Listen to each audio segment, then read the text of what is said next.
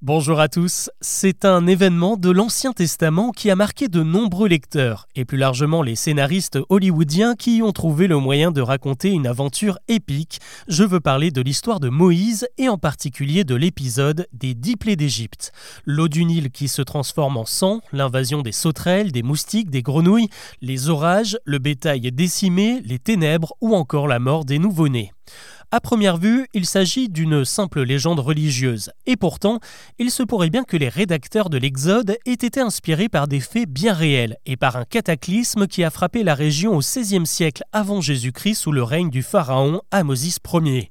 Comme l'a repéré le magazine Ça m'intéresse, plusieurs chercheurs se sont récemment penchés sur la question. Ce qui leur a mis la puce à l'oreille, c'est une stèle découverte sur le site de Karnak sur laquelle on peut lire qu'une tempête dantesque se serait abattue sur l'Égypte entre 1580 et 1558 avant notre ère.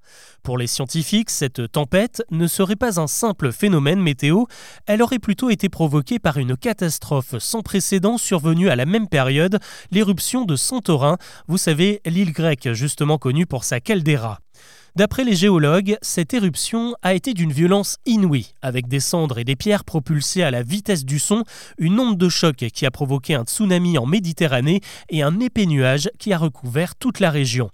Et c'est justement ce nuage qui pourrait être décrit dans la Bible. Avec la puissance des vents et des quantités astronomiques, les cendres envoyées par le volcan de Santorin ont facilement pu s'étendre jusqu'à l'Égypte, située à 700 km de là. De quoi provoquer la neuvième plaie, les ténèbres qui ont duré trois jours, mais aussi la septième plaie, la tempête de grêle, évoquée justement sur la stèle de Karnak. Ces éléments déchaînés ont aussi apporté de l'humidité dans les champs, des conditions idéales pour provoquer une invasion de moustiques, de temps, de batraciens et de sauterelles, les deuxième, troisième, quatrième et huitième plaies.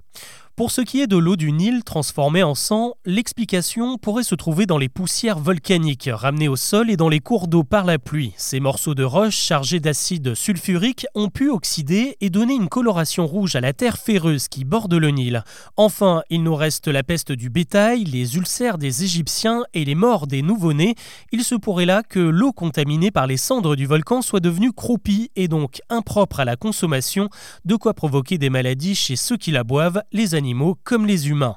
Toutes ces conditions réunies, vous l'imaginez, ont dû rendre l'Égypte particulièrement inhospitalière, de quoi inciter certaines populations à partir, surtout si elles sont persécutées par le pouvoir.